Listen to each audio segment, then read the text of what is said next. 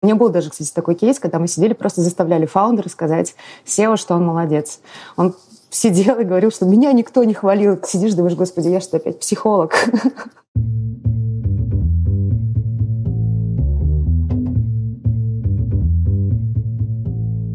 Привет, я Юра Агеев, и это 252 выпуск подкаста Make Sense. Вместе с гостями подкаста мы говорим о том, что играет важную роль при создании и развитии продуктов. Люди, идеи, деньги, инструменты и практики. И сегодня моя собеседница Анна Афонина. Мы поговорим о том, как понять, что ты выгорел, и почему это могло произойти. Обсудим, что делать, когда ты уже достиг финальной стадии выгорания, и что можно сделать, чтобы выбраться оттуда – и еще поговорим о профориентации, узнавании себя, работе с психологом и личном опыте выгорания. Подкаст выходит при поддержке конференции по менеджменту продуктов Product Sense. Наша следующая конференция состоится 4 и 5 сентября в Москве. Билеты уже в продаже. Аня, привет. Привет. Расскажи немного про себя, пожалуйста.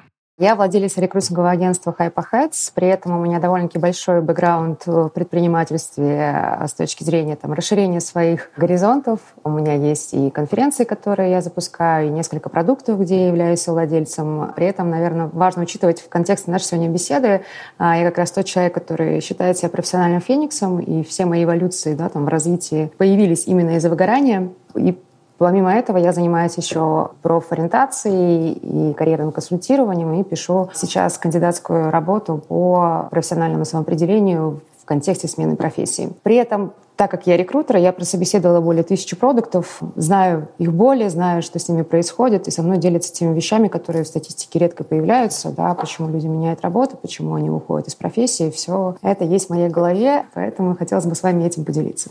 Классно. Как часто продукты выгорают вообще по твоему опыту?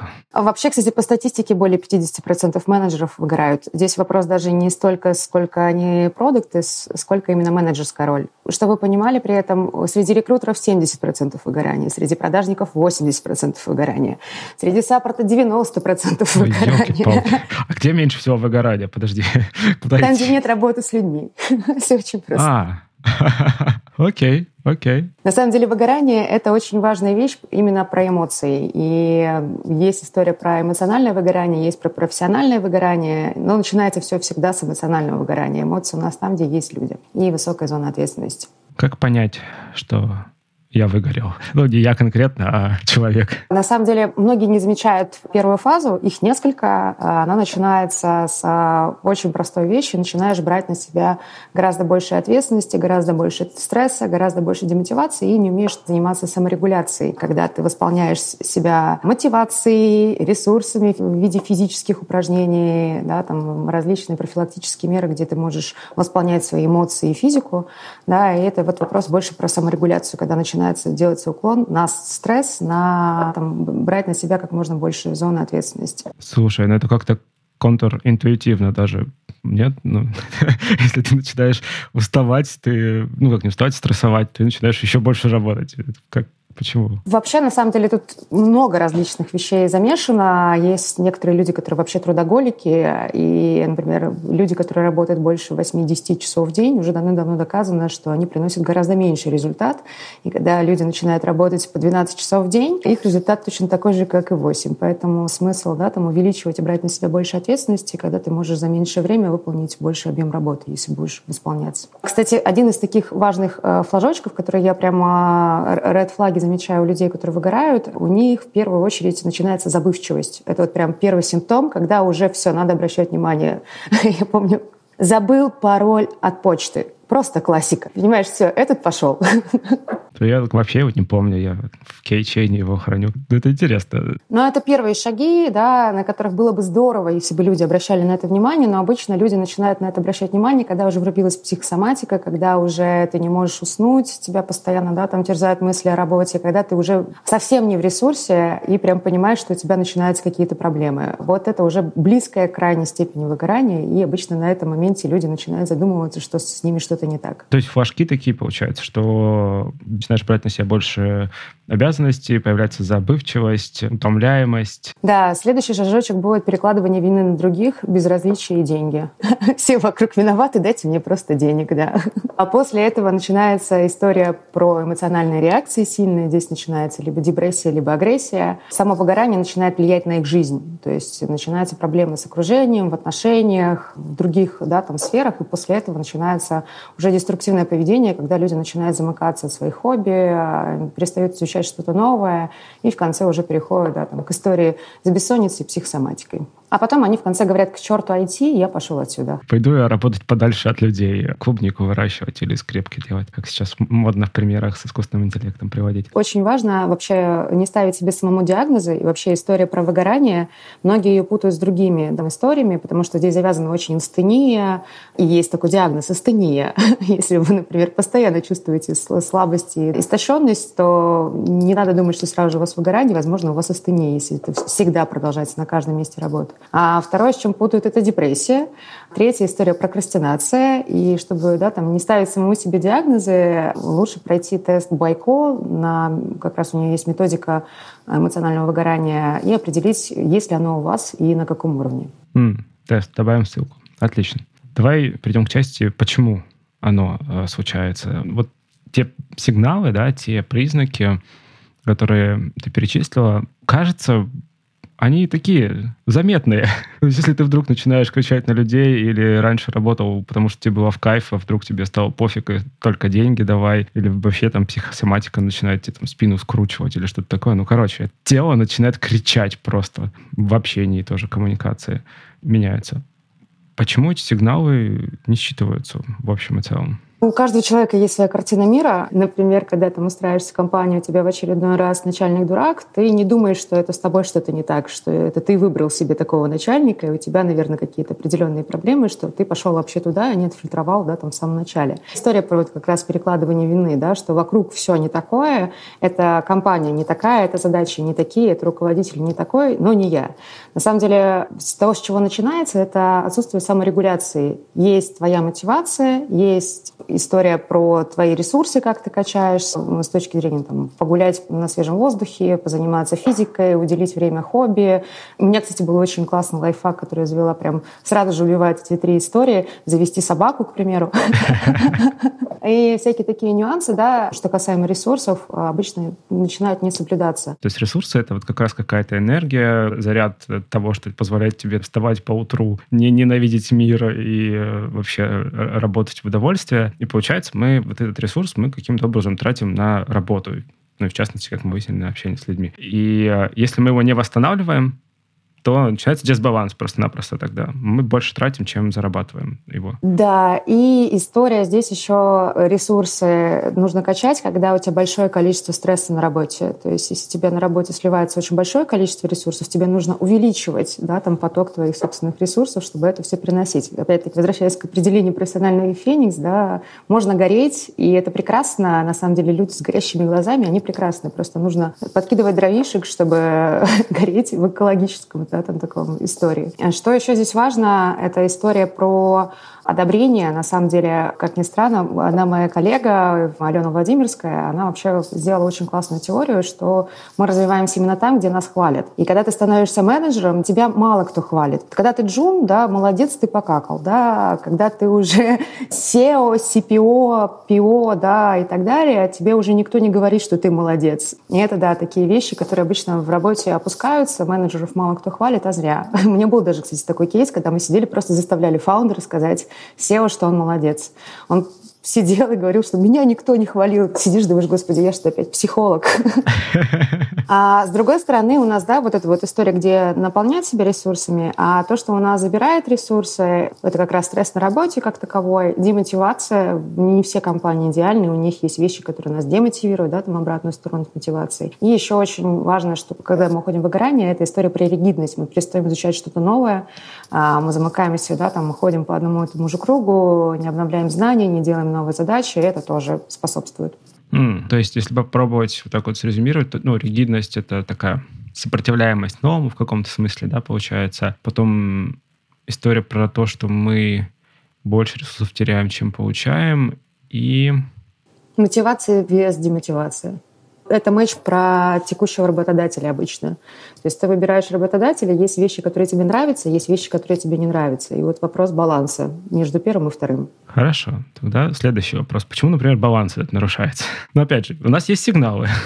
Да, все это опять-таки зависит от личности. На самом деле выгорание — это все равно чаще всего история про психолога. Выбирают стратегии обычный человек, в которых он и будет выгорать. И на самом деле история про психолога, мы, кстати, с ними обсуждали эту вещь. По статистике выгорают именно люди в районе 30-35 лет. Это важный возраст, да, когда мы начинаем полностью либо сепарироваться от родителей, либо они умирают. Внутреннего родителя как такового мы еще не вырастили.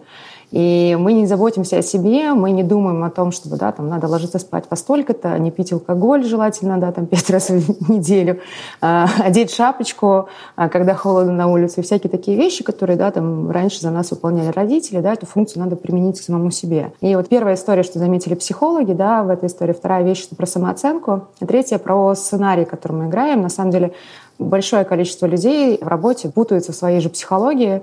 И если ты приходишь на пятое место работы, да, у тебя опять процесса говно, а всем остальным вроде бы норм, то, наверное, все-таки проблема у тебя. Да? Э, очень легко замечается именно, когда одно и то же повторяется, если даже ты меняешь компанию. Недавно читал книжку юнгианского психолога, она называется что-то там «Обретите смысл во второй половине вашей жизни, станьте, наконец, взрослым». Ну, что-то типа того. Э, название потрясающее, прям меня зацепило. Такое, наверное, я еще не взрослый. Решил прочитать. И там есть глава про личные отношения, ну, то есть романтические. Но сейчас я понимаю, что вот из того, что ты описала, мне просто отозвалась, там была идея такая, вопрос точнее, а что я жду от своего партнера, чего я не даю себе сам? И, по сути, получается, вот если говорить про сценарий, то в каком-то смысле мы от работы тоже что-то ждем и попадаем в ловушки проигрывания вот этих ожиданий, когда они не удовлетворяются, но при этом, по-хорошему, мы это сами можем себе давать. Это не точно. Не знаю, почему-то вот сейчас это звалось, это прям очень так сильно. Кстати, есть такая история про мотивацию людей, которые чисто про деньги, и люди, которые мотивацию удовлетворяют на работе, да, там в признании, в уважении, все эти стандартные истории по Маслоу. Люди, которые э, обычно выбирают деньги, да, они более склонны к выгоранию, но часть из них, получая деньги, очень хорошо, да, там тратится на все остальные сферы своей жизни, помимо работы. То есть есть процент среди них, которые вообще вот прям выгоревшие максимально, а есть процент людей, которые просто все эти деньги пускают на семью, на отношения, на хобби. Да, то есть они понимают, что они хотят, на что им нужны эти деньги. И они, в принципе, да, тут заботятся о себе просто за рамками работы и удовлетворяют все свои потребности и мотивацию просто в других местах. Получается, люди не склонны заботиться о себе иногда. Это как-то тоже, знаешь, очевидная позиция. Да, на самом деле из-за того, что они не склонны заботиться о себе, возможно, они и стали менеджерами. Тоже такой вопрос. Да. Интересная мысль. Как так получилось, да? Кто у нас становится менеджером, кому важна там внешняя референция, кто ориентирован на удовлетворение пользователей, да? Что мы любим. А где тут ты? Ну вот выгорел человек. Пропустил все сигналы ну, я надеюсь, что мысль позаботиться о себе, она вот как-то останется и на подумать и так далее. Давай поговорим вот о том, что, что делать, если все-таки это случилось. И вот мы здесь. Здесь очень важно в первую очередь запустить что-нибудь новое. Вот как раз борьба с собственной ригидностью, она здесь очень важна. Даже можно на работу идти э, другой дорогой, взять на себя какие-то новые задачи. Многие делают историю про поменять компанию, потому что опять такие, переходя в новую компанию, ты будешь уже совсем другим продуктом, у тебя будут новые задачи, у тебя будут новые процессы. Но вот история нового — это вот в первую очередь, что здесь нужно. Вторая часть у нас посвящена больше как раз-таки пониманию своей мотивации и демотивации, да, и просто делегировать эти задачи, которые вас демотивируют. Это же ведь не такая большая проблема. То есть понять, вот что именно очень эффективно отбирает ресурсы, и, получается, избавиться от этого, постараться. Да, и на самом деле выгорание, вот в моем конкретном случае, это всегда история про эволюцию. Рекрутеры, на самом деле, как я, да, там, которые уже 11 лет ищут э, сотрудников, их очень мало. И когда ты уже на девятый год, да, там, ищешь уже очередного гошника, сеньора, который в целом уже все знакомо, все понятно, ну, посмотри ты на эту историю по-новому. Придумай себе какую-нибудь креативную идею, стратегию. Ну, как бы никто же тебе не мешает, тебя никто не ограничивает. Просто по-новому взглянуть на свои же задачи. И тут история про эволюцию, да, как раз-таки в профессии. Можно думать о том, куда тебе дальше развиваться, какие задачи тебе еще охватывать, что-нибудь нового узнавать. И можно реально, помимо там, своих стандартных обязанностей, да, например, окунуться в бизнес, окунуться в legal, окунуться в саппорт, окунуться в разработку. На самом деле у продукта такое большое количество да, там, сфер, куда он может еще залезть. Просто нужно подумать, насколько тебе это откликается, интересно, и не ограничивать себя только тем, что я должен быть продуктом по такому-то стандарту все равно большинство, да, там вырастает дальше в карьере, и если говорить, да, там про рост продукта, это потом SEO, потом основатели своей компании, да, такой прям идеальный путь в дальнейшем. А, и все равно нужно будет окунаться и в бизнес, и в legal, и многие другие вещи, которые сейчас вам, может быть, не важны, со временем вам очень даже потребуются. Ты еще упоминала часть про мотивацию, но в ключе, получается, похвалы и ну, оценки внешние. Да, это, наверное, самый большой бич работодателей. Это должно быть все-таки от работодателя. У продукта руководителей не так уж и много, которые могут ему сказать, что они молодец. И здесь больше, наверное, история про культуру компании. А, мы часто делаем да, код-ревью, фидбэки one by one с сотрудниками, но с менеджерами мало кто их проводит. И просто проявить проактивность в этом вопросе. Все равно здесь вопрос больше про руководителей продуктов, а не его самого. Можно себя, конечно, хвалить, говорить, что сегодня я чуть лучше, чем вчера, но это недостаточно. Вот. Смотри, ну ведь по сути продукт работает с метриками, иногда даже с денежными, э, хорошо, если с денежными, с продуктовыми. То есть он видит, как его работа влияет на продукт и потом еще и на деньги, на клиентов, там, счастье. И вообще одна из задач продукта — это транслировать команде результаты. Да, то есть он должен буквально заряжать команду тем, что мы сделали вот так, у нас получилось вот это, люди довольны, метрики растут, деньги идут, вау, вы классные, мы классные, все классные и так далее, и так далее. Обычно это делается очень даже наигранно. Есть такой маленький нюанс. Но при этом метрики — это не персональная история. Здесь очень важно, чтобы персонально кто-то тебе похлопал по плечу и одобрил все, что ты делаешь. Часто находят это внутри команды, когда прям команда говорит, что я так рад, что я с тобой работаю. Ты там, когда команда поет дифирамбы. Тоже редкая история, но так бывает. Но на самом деле здесь ключик лежит в том, чтобы руководство продукта все-таки обратило внимание на эту проблему и начала тоже а, про стратегию, куда мы бежим, и им еще тоже сверху спускать, а, что они молодцы, и как это классно влияет на бизнес и на все развитие компании. Звучит, как будто бы это, знаешь, такой процесс самопознания какой-то. Ты упоминал повторяющиеся паттерны, что меня мотивирует, что влияет на оценку, и вообще поступает ли эта оценка извне. Ну, то есть искать какие-то штуки, которые, ну, действительно помогает тебе лучше узнать себя или изучить прошлое, чтобы понять, что приводит тебя к выгоранию, и потом через это выйти из него. Что-то такое. А потом пойти просто к психологу. Вот мне кажется, проще будет. Самопознанием заниматься здорово. Рефлексия — это вообще прекрасное качество. Но спустя 10 лет терапии могу сказать, что я бы никогда бы не додумалась о тех вещах, которые я могла проработать с другим человеком. Потому что э, вообще история психологических защит — она очень важна. Ты будешь думать так, как тебе удобно, избегая чаще всего свою проблему. Вот что делать, когда у человека, например, стандартные психологические защиты — это вытеснение, отрицание, избегание и рационализация. Он будет просто не замечать проблему и максимально себе объяснять, что здесь будет происходить. Очень нужна внешняя оценка. Самостоятельно это сделать тяжеловато, при том, что на самом деле и эмоциональное выгорание — это тоже защита. И люди, которые находятся именно в эмоциональном да, там, выгорании, у них врублены а, психологические защиты, чтобы эмоционально не переживать по какому-то поводу, да, и это уже говорит о том, что защита уже врубилась. Все, что вы себе объясните, это будет здорово, конечно, но это будет даже не половина работы. Вот, кстати, самое забавное, мы все взрослые люди прекрасно знаем, что нужно заниматься спортом, что нужно дышать свежим воздухом, что нужно спать минимум 8 часов э, в день, да, но почему же никто этого не делает? Ну, то есть эта информация, да, там, как бороться с выгоранием, есть у каждого человека. Но вот вопрос, а почему? Ты к этому не приходишь. Почему, да, там у тебя есть какое-то сопротивление к этой истории.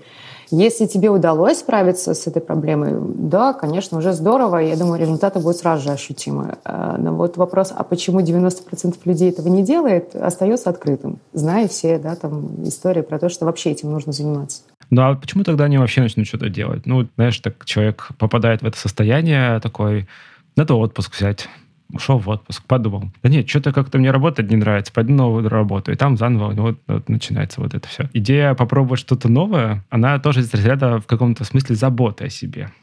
все равно надо будет порвать этот замкнутый круг в каком-то э, месте. Попробовать что-нибудь новое, это не совсем про заботу о себе, это как раз-таки отказ от ригидности. Иногда можно просто что-нибудь поучиться и внести это в работу. Но это вопрос, наверное, опять-таки про тренировку своего мозга, про выход за рамки своего сознания и привычных шаблонов, с которыми ты занимаешься. Просто на него тоже нужен определенный ресурс, который даст тебе еще больше ресурсов. Иначе говоря, моя текущая картина мира привела меня туда, где я сейчас есть. А я сейчас, допустим, выгорел. И чтобы выбраться из этой ситуации, мне эту картину мира нужно каким-то образом поменять. Да. Ну вот из того, что можно сделать самостоятельно, да, это как раз история с ресурсами, оценка своей мотивации, демотивации. Еще у нас важный момент про похвалу э, и что-нибудь новое, это то, что ты можешь сделать самостоятельно. Все остальное а, лучше уже решать со специалистами. Если это даже не помогло, то уже точно пора к специалистам. Кстати, еще очень важный момент. У нас есть э, выгорание совсем, когда уже прям конечная стадия, когда уже как раз включается психосоматика. Я, кстати, недавно общалась с разработчиком, который просто садится работать, и у него отнимается спина. Вот именно в этот момент. Ты сидишь, думаешь, тебе ни о чем это не говорит. Нет, у него, ну, он все, уже не может, ему даже психологи не помогают. Он просто начал раскладывать карты Таро. И ты такой, о, классный гошник был, ладно. И на самом деле много историй, когда люди выходят из профессии, когда у них уже прям финальная стадия выгорания, и это самый болезненный вообще, наверное, вариант, но он уже безысходный. То есть ты просто приходишь, и ты не можешь работать. Конечная стадия, да, все, тебе больше не быть продуктом, да, там даже если новые роли ты попробуешь, новую компанию, все, уже полный стопор. И в первую очередь здесь нужно оценивать, что у тебя полностью истощены все ресурсы для того, чтобы сделать что-то новое, даже выйти в новую профессию, ресурсов недостаточно. И в первую очередь здесь надо идти к психологу, восстанавливать там, свою психику уже с, с помощью специалистов, можно быть, даже попить какие-то да, там, таблетки и прочие всякие вещи. Если да, там не удается вернуться к предыдущей деятельности, это уже оценить свои сильные и слабые стороны. Опять-таки вопрос, что нравится, что не нравится. На самом деле очень большое количество людей после этого не возвращаются к предыдущей работе и меняет сферу. Здесь важно, что у продукта очень классные менеджерские скиллы, да, но при этом, если ты в состоянии финального выгорания, то тебе лучше не быть менеджером. Тут будет тяжеловато общаться с командой, даже если ты уйдешь в ресторанный бизнес. То есть сам будешь их демотивировать еще к тому же. Да, это будет большая проблема, поэтому лучше идти линейным сотрудником, не брать на себя большое количество ответственности, заниматься любимым делом. Можно хобби превратить вообще в работу. Либо наоборот подумать о том, что у вас есть сейчас по нетворку, что у вас сейчас есть да, там, по деньгам, и подумать, может быть, в сторону своей компании. Да. На самом деле большое количество продуктов все равно туда приходит. Можно открывать не только в айтишке, и это не такие уж и страшные риски, просто нужно понимать, что вы, в принципе, можете сделать все, если вы знаете стратегию, бюджетирования, и вы сможете наконец сделать компанию, которая полностью вас мотивирует, где нет демотиваторов, которые вас раньше встречали. И понимаю, что человеку пора открывать свою компанию, когда он все время говорит, что здесь все не так. Не сходится по мансету с руководителем, не сходится по процессам, и уже ты видишь, что у человека есть своя картинка, чего он конкретно хочет, какие должны быть процессы, какие должны быть руководители, но это уже в своей компании. Ты не можешь здесь навязать другому человеку да, там, свое видение, но оно уже готовое. Я вот сейчас вспомнил, что у меня была такая терминальная стадия выгорания, компании один раз, когда я был программистом. Я просто перестал программировать и пошел в менеджера.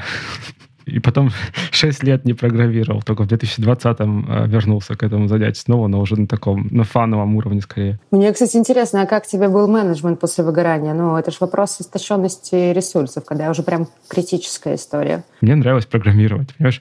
А в тот момент я такой, я не хочу просто этого больше делать. Пожалуйста. Но истощения при этом не было? Ну, было физическое. Там еще были овертаймы дикие несколько месяцев. И, ну, то есть там сложились так обстоятельства.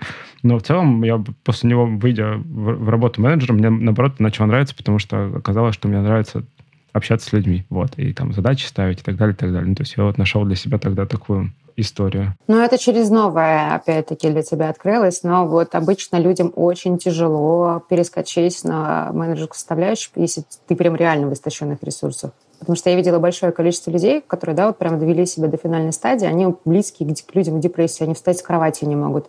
Куда там пойти кого-нибудь. Это у меня уже после было. Мотивировать команду, Кстати, после это, когда ты как раз, да, там пошел в менеджерскую составляющую, прошло, наверное, полгода-год, да? Не-не-не, это было уже потом, когда я свою э, компанию начал делать, и через там пару лет начал уставать. Тоже такое, ну, был период полгода, что-то очень грустный был. Но потом выбрался из него. Кстати, как выбился? Ты знаешь, ну, во-первых, я в психотерапии уже с начала 2017 года. Ну, были перерывы, но в тот момент как раз я был в терапии. Вот, это раз. А второе, а я просто пошел по пути того, что сдаться. Ну, я отказался просто что-то делать и просто такой ничего не делал. И ждал.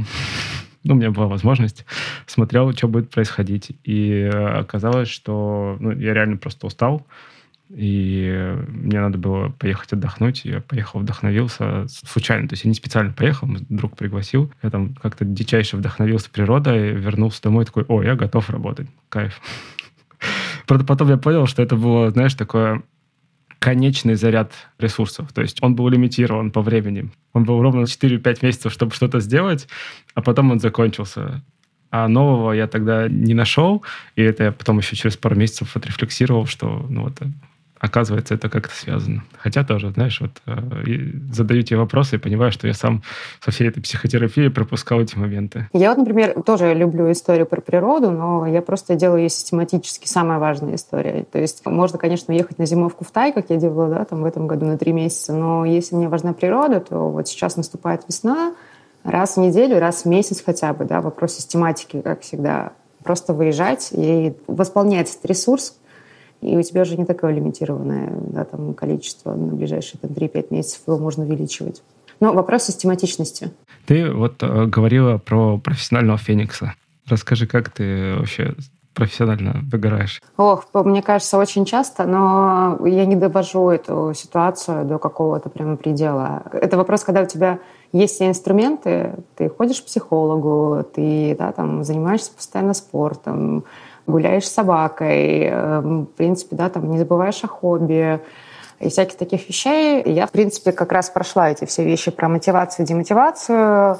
Все полезные советы я как раз-таки использую. А, единственное, что постоянно приходится менять, да, это как раз-таки история про новое, и это история трансформации постоянной. То есть если а, первый раз я выгорела, я была просто HR-BP, а, я открыла свое рекрутинговое агентство. В смысле? Подожди, то есть ты выгорел и такая сидишь, ну, что-то мне как-то хреново, открой я агентство. Так ну, это? ну, не совсем так. А, во-первых, мне и так довольно-таки давно говорили про то, чтобы открыть свое агентство. Это уже была история про то, что я понимала, что у меня большой талант в поиске, да, там, айтишников, силевла и так далее по сравнению со всеми остальными, да, там, рекрутерами.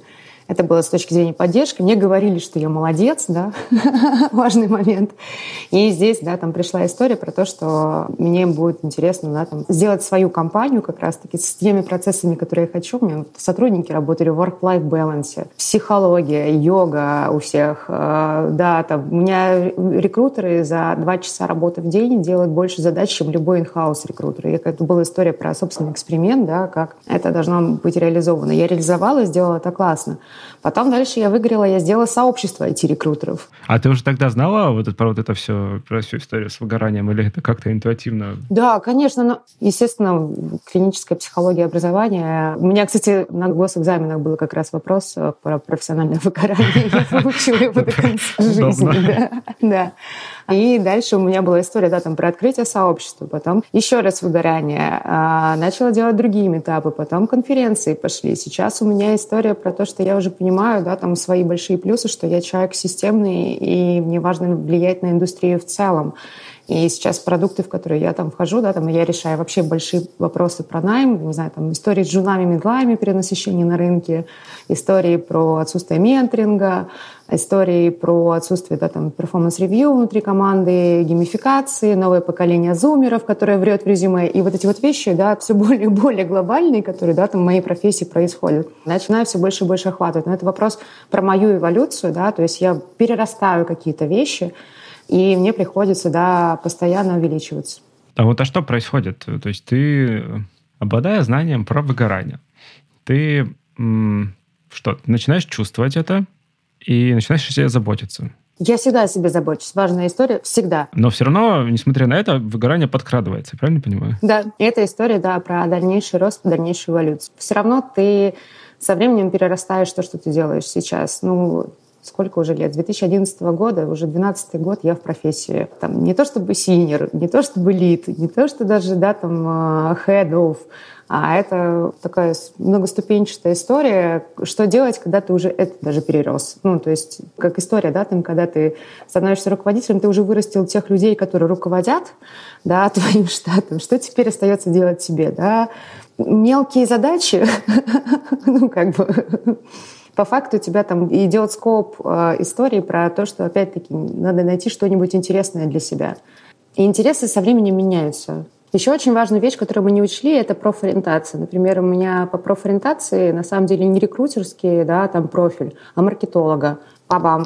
Хотя маркетинг очень даже нужен в рекрутинге, но со временем я, мне кажется, так и прихожу просто маркетолога потихонечку. Это про какую-то предрасположенность к задачам. Правильно понимаю, ты говоришь? Это таланты, да. И профориентация есть история именно про профили профессий. Правда, единственное, что там до сих пор нет, например, профессии продукта, там до сих пор нет профессии рекрутинга, да, но есть составляющие да, истории, например, продажника, маркетолога, что у нас там, аналитика, профориентация точно может выявить. Да. Дальше вопрос насколько у тебя там процентов сконцентрировано на каком-то одном направлении. У меня вот маркетолог 99% попадания. И это одна третья часть рекрутера, да, маркетинг. Но при этом я там не могу столько креативить, сколько я могу покреативить в маркетинге. То есть э, мне недостаточно этой роли будет всегда, потому что у меня еще есть скиллы, да, которые выходят за рамки позиции рекрутера, да, и мне нужно развиваться в дальнейшем. А вот как это связано с выгоранием? То есть то, что ты не дореализуешь вот эти свои устремления, это работает как ограничивающий механизм, и, по сути, тогда тебя что, энергию у тебя отбирает или что? Вот как это связано? Интересно. Да, это опять-таки история начинается про то, что ты берешь на себя все больше и больше ответственность в текущих задачах, начинаешь больше переживать за эту всю историю. Ну, то есть, подожди, вот тот момент такой, да, то есть ты берешь те задачи, которые тебе не очень хочется делать, ну, то есть, и у тебя, в принципе, нет никаких к этому предрасположенностей.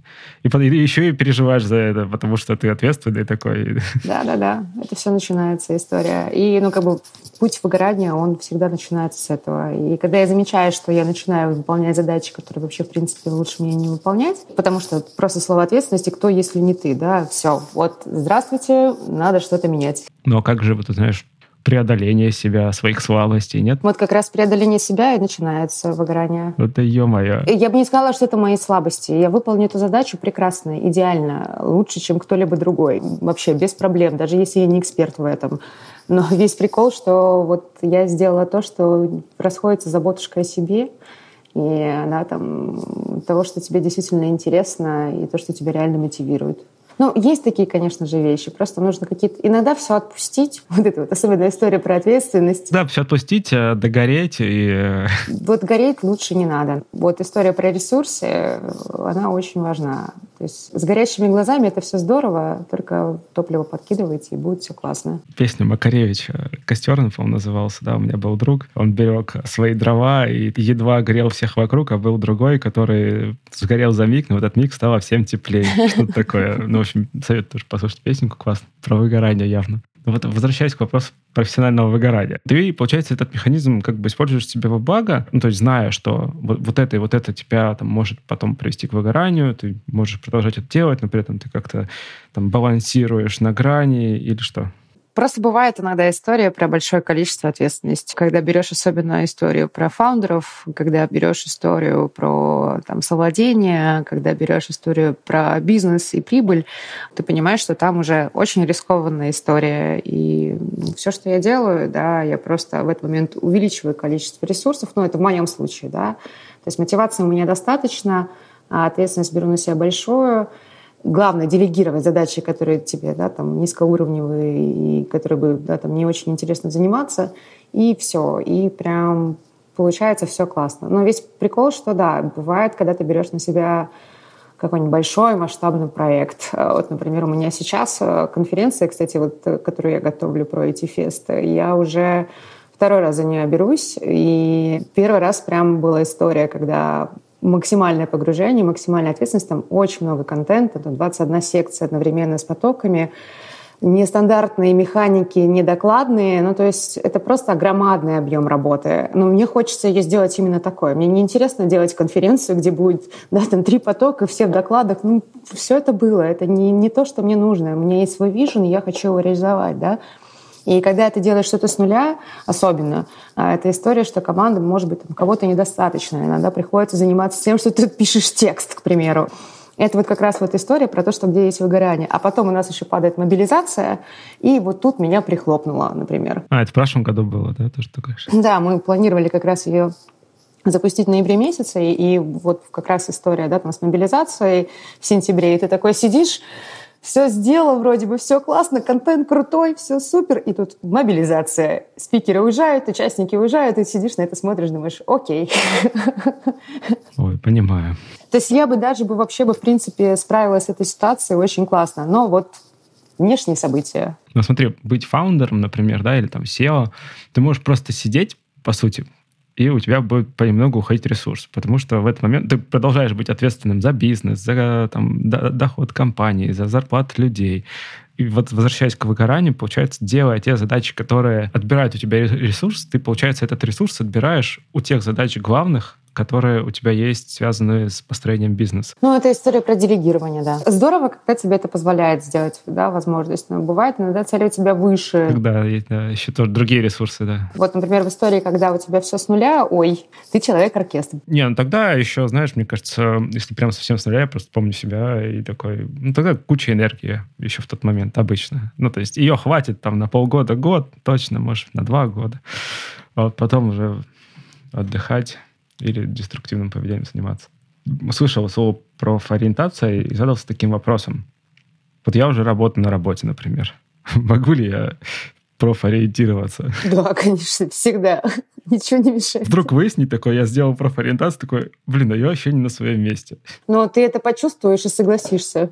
То есть с профориентологом все равно беседа идет от а, тебя, от твоих пожеланий, от того, что тебе нравится, и вы просто находите пути, где тебе лучше применить. Не всегда эта история даже про профессию, это может быть история про даже просто компанию, задачи, с которыми тебе лучше работать. Например, ты всю жизнь думал, что ты многозадачный, а оп, нет, ты не многозадачный. Ты всю жизнь думал, что ты, да, там, команда ориентированный, а ты не команда ориентированный. Ну, как бы такие вещи, которые тебе просто открывают, да, там, твое больше истинное я, с какие у тебя есть сильные стороны, какие вещи, наоборот, у тебя, да, там, не соответствуют тому, что ты думал, и какие роли тебе подойдут принципе, тут нет истории про то, что ты должен срочно менять э, профессию, хотя это случается, когда у тебя уже нет желания ей заниматься. В таком случае 99% что ты сменишь профессию, но все равно идут от твоей мотивации, от твоих желаний и от того, где тебе более, да, там, а, история про матчи твоих возможностей, задатков и текущего места работы. А с чего она вообще состоит, эта профориентация? То есть я что, начинаю думать о том, а что мне вообще нравится, а что мне не нравится, или как это вообще происходит. Ну, у каждого по-своему. На самом деле, профориентологов очень много. У меня все равно основной мой инструмент — это нейролингвистический анализ речи, и мы просто оцениваем речь кандидата, где у него маркеры есть определенные эмоциональные. Все равно эта история больше мотивационная, что нравится, что не нравится. И мы дальше окунаемся про то, что не нравится и почему, и дальше окунаемся в то, что нравится и почему. Да, и, например, есть такой классический, кстати, а, даже для школьников работает прием, когда, например, они думают о том, а что бы мне выбрать, да, и ты его просишь, например, э, рассказать, да, расскажи мне плюсы и минусы той и другой профессии, да, которую ты сейчас для себя рассматриваешь. И тут очень важно, про какую профессию он скажет первой, про минусы или плюсы он даже скажет первым, да, и вот эти вот истории, маленькие детали в речи, которые мало кто обращает внимание, они на самом деле являются ключевыми. И все эти истории про проективные вопросы, они могут раскрывать, да, например, история пиши свое идеальное место работы. Да? Стандартный вопрос. А, на самом деле, вопросы вообще очень полезно задавать себе. В первую очередь, не надо для этого идти ни к рекрутеру, ни к профориентологу. И большое количество людей отвечает совершенно по-разному. И важно, что первое приходит в голову. То есть кто расскажет про задачи, кто расскажет про процессы, кто расскажет про команду, кто расскажет вообще про продукт. У каждого будет свой приоритет, на что они в первую очередь обращают внимание. И что первое сказал человек, это бессознательные уже больше вещи, которые ему не до конца, да, там могут быть понятны. Но которые важны, получается, на самом деле. Но которые максимально важны, да. Клево. На самом деле есть очень много различных приемов. Это уже больше с психологии, да, как дальше вести беседу, на что обращать внимание. Почти все мои даже проф-ориентации заканчивались тем, что человек и так все прекрасно понимал, просто сейчас у него появилась в этом уверенность. Тут все. Ничего нового, на самом деле, такого прям супер, прям неожиданности какой-то про себя ты не узнаешь. Ты и так все делаешь более-менее правильно, да, это история тоже из психологии, что с тобой все хорошо, с тобой все в порядке, тебе просто, да, там нужно больше понимания себя. Ты жив, все классно. То есть эта информация так или иначе там плавает, и момент формулирования, а, а, обличения ее в какую-то форму, он помогает сделать это для действия чего-то, собраться. Это, как всегда, работа в паре очень важна. Другой человек может подсветить какие-то вещи, которые ты не замечаешь. Ну да, да, тоже по опыту работы с психологом. Очень хорошо помогает подсвечивать обычно. Да, еще дневник, да, дневник помогает тоже. Но профессиональный дневник — это, конечно, отдельная история. Но вот к, к вопросу, возвращаясь к тезису про повторяющиеся сценарии, знаешь, такой, смотря на свои заметки, не знаю, там, последние несколько лет, там, 3-4 года, я вижу, что сценарий действительно повторяющийся. К счастью, не по кругу, а по такой небольшой спиральке. При этом повторяющие сценарии, они же касаются всего, не только профессиональной жизни. Это может быть и отношения, это может быть вообще да, там, видение определенного мира. Одни и те же ошибки. Ну вот когда человек начинает это замечать, меня больше всего удивляет, когда все говорят, я справлюсь самостоятельно. И ты такой, ну да. То есть до этого 10-15 лет ты как бы пока не осознал эту проблему, ты считал, что ты как бы вполне себе справляешься. Тебе вот уже буквально вселенная подсветила, что у тебя здесь проблема. Ты все еще будешь говорить, что ты сам справишься. Ну, это, кстати, интересно тоже не помню, где я прочитал это, короче, диктатура прошлого. Сложно сказать, что мы находимся, что, например, там, я нахожусь в плену прошлого. Ну, то есть как это так? Я же вот в настоящем, я в будущем.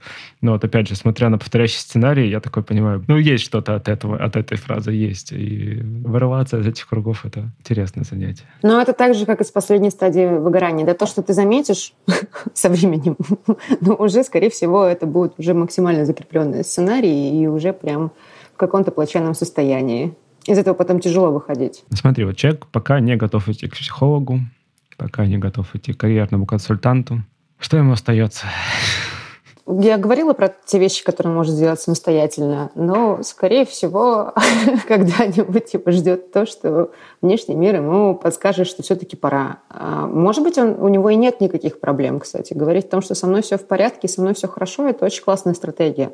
Даже если у тебя есть сценарий, если тебе все хорошо и все в порядке, о чем мы вообще говорим, да? Начнем про это. Ну да, тут как бы, если ты что-то веришь, это на самом деле тоже неплохо очень, да, это помогает. Да, если, если ты говоришь, что с тобой все в порядке, с тобой все хорошо, ну, как бы окей, возможно, это да, так, возможно, это не так. А если это не так, у тебя не случится никакого, да, там, истории про плохой конец. А если это не так, то тебя ждет в конце пошло в жопу это IT, и я пошел жарить шашлык. Ну, как бы такова судьба, что ж поделать. Ты органически это все сделал самостоятельно, без чьей-либо помощи. Хорошо. Много людей не потратили свое время и ресурсы, чтобы тебя из этого вытаскивать. Тоже неплохо. Очень так сурово. Ну да. На самом деле люди, которые не ходят к психологу, их довольно-таки много, и я бы не сказала, что они прям супер недовольны своей жизнью. Обычно туда ходят тогда, когда совсем жопа наступает, когда денег, не, я не знаю, там не остается уже совсем, когда друзей не осталось никаких. Ну, то есть это должно дойти до такого дна, чтобы прямо они прям сидели и понимали, что все, больше дальше не могу. Я вот именно поэтому пошел в свое время, да, да. Ну, в смысле, я достиг определенного дна и пошел. Кстати, очень многие психологов на самом деле имеют, просто это обычно друзья. Но я все время поражаюсь, кстати, людям, которые любят перекидывать э, вещи, которые надо психологу друзьям, я поражаюсь их друзьям. Терпеливости этих людей? Да, потому что когда у меня знакомый начинает рассказывать мне про маму, про папу, про какие-то отношения и все прочее, я смотрю на это все думаю, конечно, классно, но я не хочу свои уши тратить на вот это вот все. Я поражаюсь вот этим людям, которые очень любят в это все внедряться. Житейские проблемы и всякие такие минусы и негатив — это, конечно, классные друзья, но Ах, я поражаюсь тем, кто тратит свое время от подобного образом. Мне, например, интереснее больше общаться с людьми, с чего они хотят достичь, какие у них планы, какие амбиции, какие интересы, но не про мам-пап. Это типа такой крик «А, «возьми уже психолога себе, поговори с ним». Ну, кстати, я периодически челленджу друзей на эту тему. Ну так, без давления просто спрашиваю. Вот я, я погружен в контексты жизни про психолога, который спрашиваю, слышу самые разные ответы на эту тему. Очень интересно, так даже коллекционирую. Пока просто наблюдаю. Не, ну там в первую же очередь всегда история про сопротивление тому, что это эксперт, который тебе подойдет. Большое количество психологов, которые да, там закончили курсы за 2-3 месяца, ну, есть, конечно, проблемы в этой индустрии, это не спорно. Просто, например, я, когда искала психолога, я просто знала, что есть сертифицированные центры, где люди проходят супервизию. Это самый важный, наверное, акцент на психологах, потому что люди, которые не ходят к психологу, а, могут на тебя проецировать свои проблемы. И если взять просто человека из сертифицированного центра, почти всегда это будет профессионал. Дальше вопрос проекции, насколько он тебе нравится и не нравится. Можно хоть по фотографии, на самом деле, выбирать. Это вообще не важно. Если тебе понравился человек – если у тебя есть с ним контакт, вообще не важно, какой у него опыт, какие у него регалии и так далее. Я помню, там классическая была история работы с установками, что вот а, запрос от клиента, я хочу, например, терапевта, который работал с такими же проблемами, как у меня лет 10, а, у него была, да, там, докторская степень, большое количество сертификатов, ну, из разряда суперпрофессионал. Потом ему вопрос, а с чего ты решил, что он тебе сможет помочь? Конкретно в твоем случае. Почти всегда история про психологов — это про контакт. Естественно, за более 10, 10 лет терапии у меня были разные психологи, и я очень удивилась, когда я окунулась в телесную терапию, у девушки почти не было опыта, но при этом мы так много проработали, что я там в психоанализе и в юнгианском анализе вообще даже не касалась. Либо наоборот, уже думала, что вещь проработана, а там ну, просто показывают тебе на теле, как у тебя двигается правая рука и как левая. Видишь разницу просто? И ты не можешь... Ну, когда ты начинаешь понимать, например, язык тела, а там обычно, да, там скоплены различные эмоции, ты уже не можешь с ним спорить, ты просто это видишь. И такой, верую, все понял. Но это была речь больше про контакт с э, текущим терапевтом. Ну да, получается, вот тот же пример, что ты привела там про требования по дипломам, проблемам и так далее. Это знаешь, как э, покажите мне свой диплом, и я потом посмотрю, под, подходите ли вы мне, потому что я верю в то, что дипломы — это гарантия, там, не знаю, надежности, качества и так далее. Но это не так. На самом деле тут важно только одно, чтобы у психолога была пройденная собственная терапия. Это прям супер важно. Хотя бы стараться видеть сквозь проекции, да. И я недавно тоже на профориентации стала встречать людей, которые тоже решили стать психологом, но пять лет-то учиться долго терапевт ходить-то долго, ну, как бы сопротивление начинает работать, естественно, в, в этом вопросе. Там была групповая терапия, и девушки сказали, ну, попробуй на знакомых и так далее.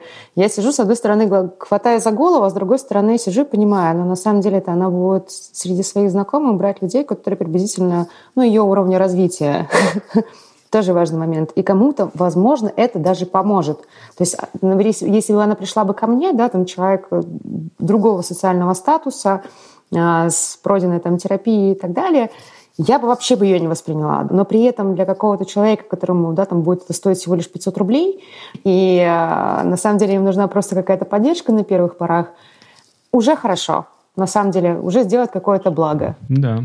Не факт, что она принесет помощь, но хотя бы у человека будет более-менее позитивный опыт и не с такими большими рисками, когда мы говорим про каких-то очень высокооплачиваемых психотерапевтов. Ой, да, это та еще инвестиция. У меня лично, могу за себя сказать, у меня окупается. Давай, Ань, подрезюмируем. Как понять, что я выгорел? Кратенько. Тест, да, был тест. В первую очередь это история про интерес, а, про эмоции в работе, а, про мотивацию в работе. Если ее недостаточно, да, это, наверное, первый шажочек э, к выгоранию. И такой маленький еще маркер дополнительный, если ты начинаешь что-нибудь забывать, особенно пароль от почты, классика.